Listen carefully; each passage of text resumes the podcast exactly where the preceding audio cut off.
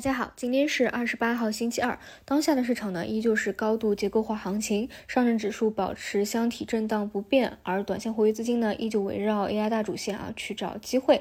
那虽然说啊昨天的节奏跟上周五差不多，都是日内的分歧转移制，但是我觉得资金在投资和介入的方向路径当中啊会有一定的区别啊。前期呢聊最多的是算力，但说实话呢，在过去两个月啊，基本一些核心标的啊，它的基本面都比较。白了啊，意思就是该研究的呢，也就研究的比较透了。你不可能说期待它上周这么猛的加速啊，再连续加速。所以呢，如果你是在第一波或者第二波起势的时候就介入的啊，现在还持有核心标的的，那你拿着它当然问题不大。但如果说迟迟没有介入的，再想要去追这些高位的啊，这个性价比可能就不多。那么我们看资金在昨天是怎么去选择切入的？其实呢，是选择了大模型的一个方向。啊，首先是早盘华为盘股的一个刺激啊，像华为产业链的长山北明、拓维信息啊，都已经是连续的一个拉升了。然后午后呢是比较明显的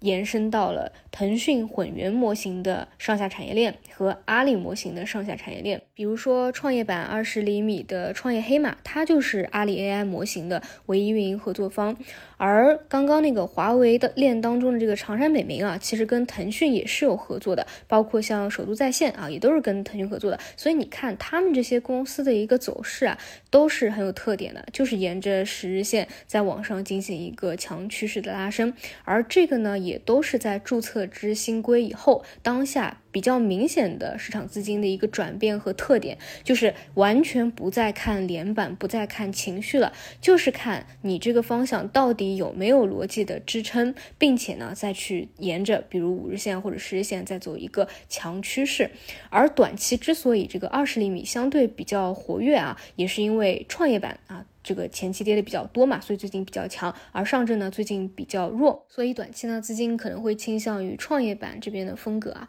那我对 AI 的观点就是，市场在大主线没有结束的前提之下啊，对这些基本面比较白的啊，上周又加速过一波的，出现高位横盘震荡的一个走势是非常正常的。那这种情况下呢，你如果还想找机会，那一定是聚焦于。有没有什么新的消息的刺激，或者说资金往哪个具体的方向再能够形成一个短期的合力？哎，去再去看看有没有机会。比如说像上周五到昨天，比较明显的就是往大模型的方向去找机会。包括但不限于腾讯啊、阿里呀、华为啊这些做 AI 大模型的相关的合作厂商。那除此以外呢，依旧是那些原来的核心标的啊，看看有没有震荡横盘当中啊回调的一个机会了。那如果说啊，你还是觉得 AI 太高了的话，那依旧是在 TMT 大类板块当中去找低位的一个机会啊。我主要是就是芯片半导体和消费电子吧。这里说一下销电啊，关于这一块最期待的产品呢，其实是从去年啊就说到今年的。啊，苹果的 MR 的头盔